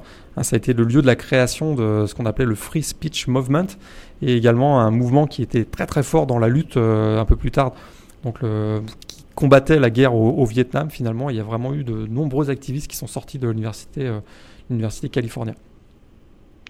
Si on s'intéresse euh, de plus près au, programme de, football, euh, qu'est-ce qu'on peut en dire? Est-ce qu'il n'y a, a pas forcément de énormément de championnats euh, à l'actif de, Californie, on va le dire tout de suite. Par contre, il y a quand même une, grosse page, on va dire historiquement, euh, au niveau du, fameux euh, football made in côte ouest. Exactement, 131e saison hein, cette année, c'est le plus vieux programme de la côte ouest. Tu l'as dit, ils ont 5 titres, essentiellement bah, d'ailleurs avant la, Deuxième Guerre mondiale, 1920, 21, 22, 23 et 1937. 14 titres de champion de conférence, quand même, 22 participations à, à des bowls. voilà, ça fait partie des, des, programmes qu'on va dire qui sont là depuis toujours, jamais forcément euh, au top, mais euh, qui, qui, marquent quand même le collège football. Et puis surtout, ils ont leur, fameux Memorial Stadium de Berkeley, qui est régulièrement considéré hein, comme le meilleur endroit aux États-Unis pour assister à un match de football. C'est absolument magnifique, le paysage, le stade est, vraiment super sympa. Et euh, on sait ils ont une très forte rivalité avec, avec UCLA, mais que dire de cette rivalité avec Stanford dont euh, chaque année, avec laquelle chaque année ils se, battent pour remporter la Stanford Axe, hein, la, hache de Stanford euh, à l'occasion du match qu'on appelle tout simplement Big Game. Et, euh, ça c'est une vraie tradition. Puis ça tombe bien puisque ce sera la semaine prochaine donc du côté de Palo Alto. C'est génial les États-Unis. On permet le port d'armes et on fait gagner des haches lors des trophées. c'est génial. Euh, alors, je vais pas parler des, des alumni, en tout cas de la, de la discipline, euh, des disciplines un petit peu euh, euh préconisées, favorisées du côté de Californie. C'est aussi en lien avec les alumni. quels alumni célèbres on peut sortir donc de cette fac de, de California Berkeley? Bah là, il y en a très nombreux parce qu'évidemment, on est au cœur de la Silicon Valley, donc forcément, il y a énormément d'étudiants, d'anciens étudiants de, de l'université Berkeley qui sont sortis, qui ont participer notamment à l'émergence des nouvelles technologies, ce qui fait qu'on se retrouve avec ben, les, fondateurs ou les cofondateurs de grosses compagnies comme Apple, Intel, MySpace, HTC, euh, SanDisk, ça c'est des compagnies que vous connaissez peut-être si vous travaillez dans les, nouvelles techno, Sun Microsystems, ça c'est vraiment des, joueurs majeurs au niveau, euh, niveau mondial.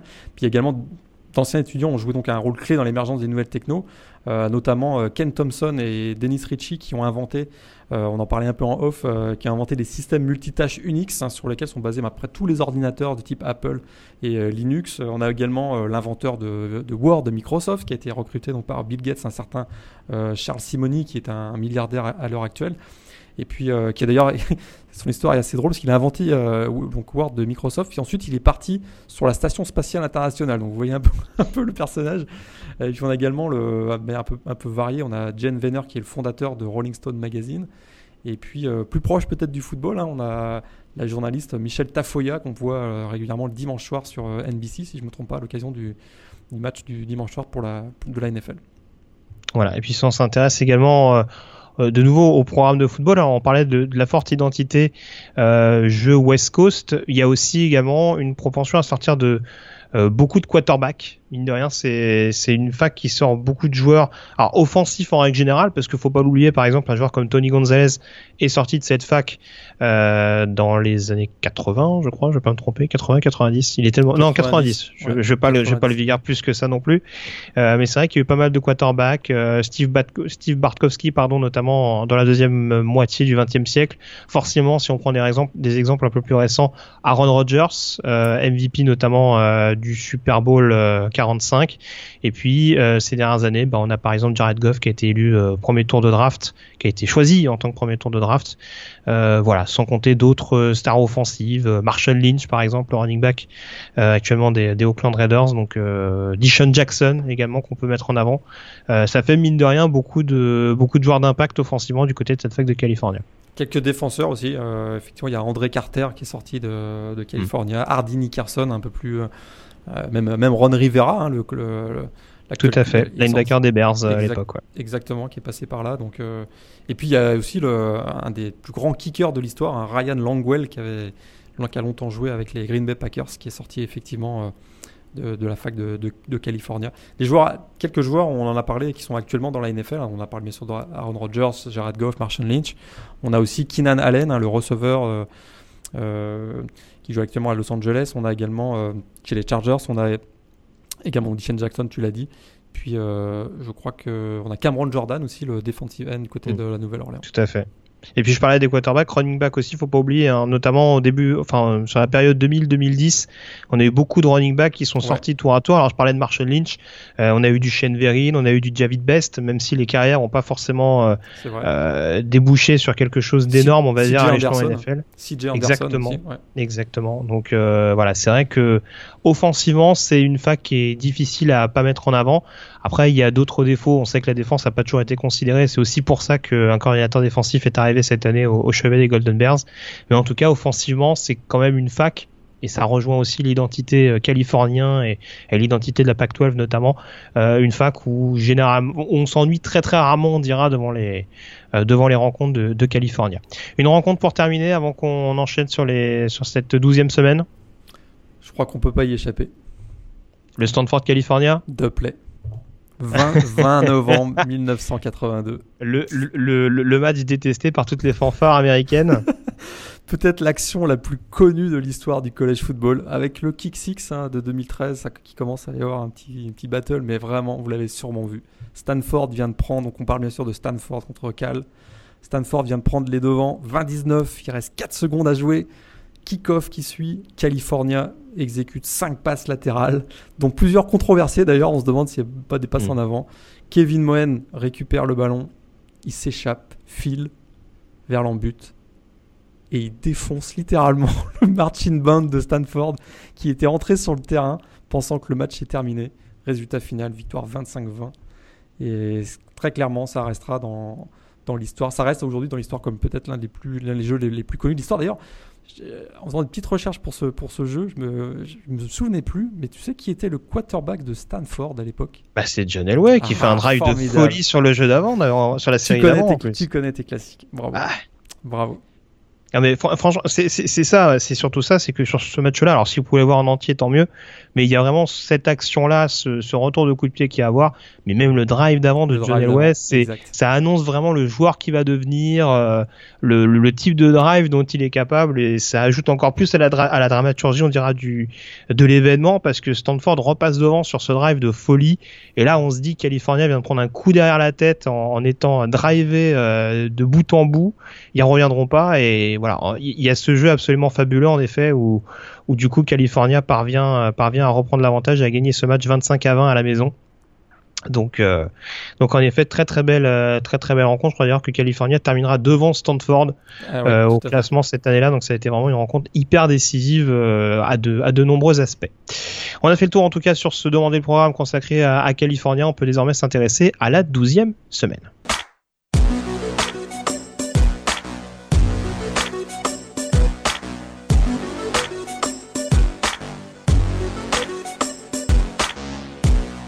La douzième semaine avec un, une semaine un petit peu plus calme, Morgan, mais quelques rencontres quand même à, suivre de près. On va commencer dès à présent, euh, si tu me le permets, avec les pronostics et euh, match numéro 1 peut-être. Euh, je mettrai un petit Oklahoma State, Kansas, Kansas State. Je vais y arriver.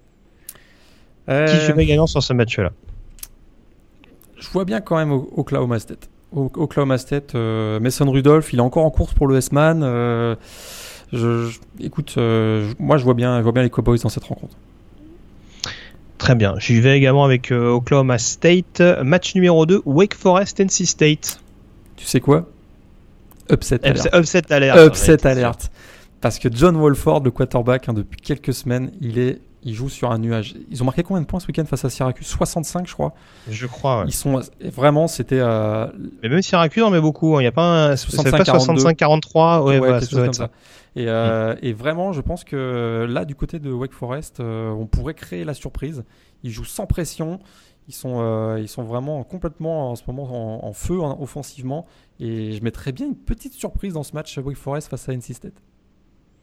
Très bien. Bah écoute, c'est State m'a pas totalement rassuré ce week-end. Euh, ouais, pourquoi pas. Allez, je, te suis. Euh, upset alert et, victoire de Wake Forest sur ce match-là.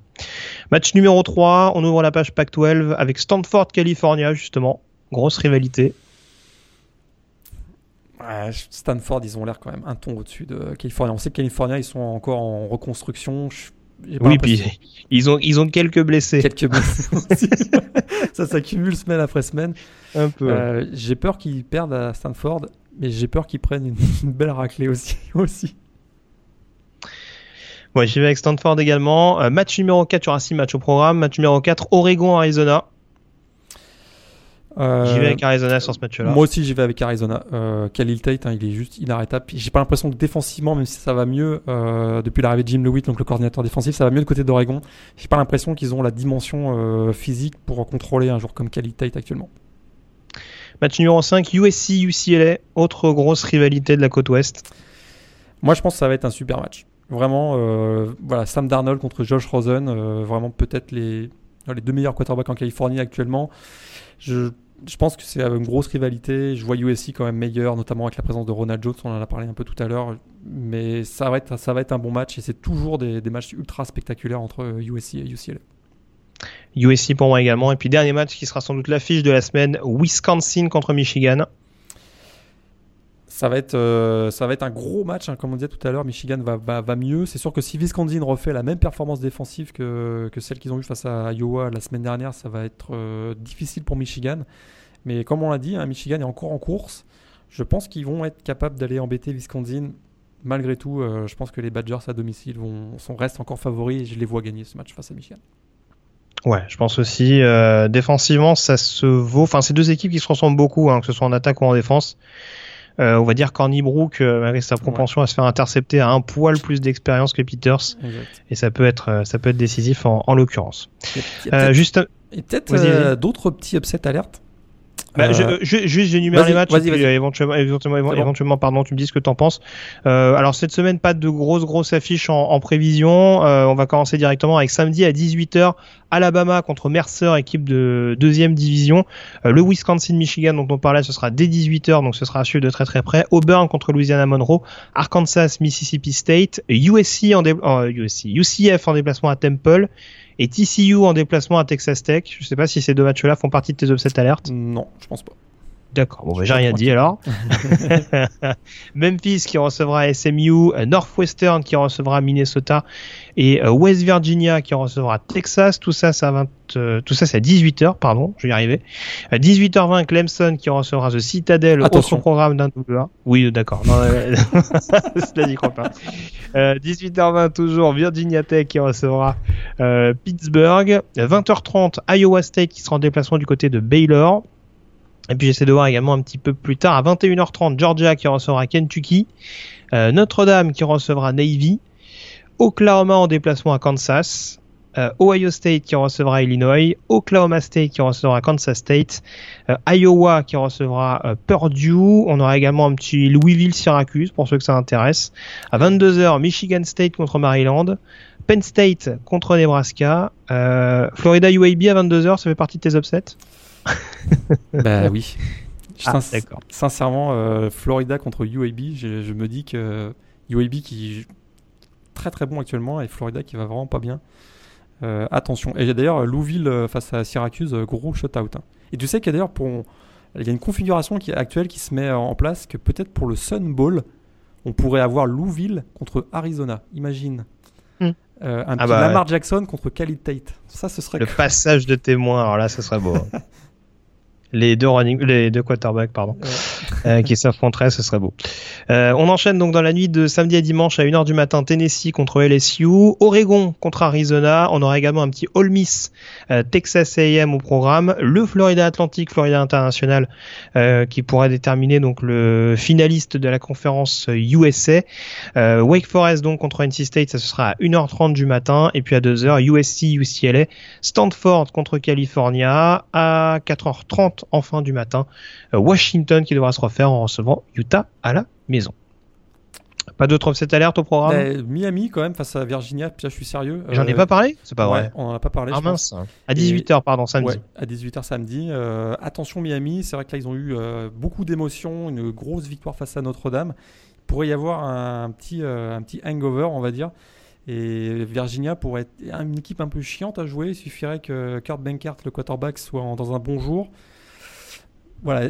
En gros, euh, est-ce que Miami est vraiment, a vraiment les, actuellement les, ressources suffisantes pour enchaîner les gros matchs et sans avoir une déception? C'est vrai qu'être invaincu sur, sur toute une saison, 12 matchs, on sait que c'est souvent très difficile. Il y a quelques matchs pièges. Je me demande si Virginia, ça pourrait pas venir les, embêter. Ils restent quand même favoris, mais méfiance quand même pour, pour Miami dans ce match face à Virginia. Très bien, bah, c'est ce qu'on suivra de près en tout cas. Euh, on a fait le tour sur cette onzième semaine. Je te remercie Morgan d'avoir été en ma compagnie. On se quitte avec la fight stank des euh, California Golden Bears. D'ici là, passez une très bonne semaine avec d'excellentes rencontres au programme et à la semaine prochaine. Ciao à tous. Ciao, bonne semaine à tous.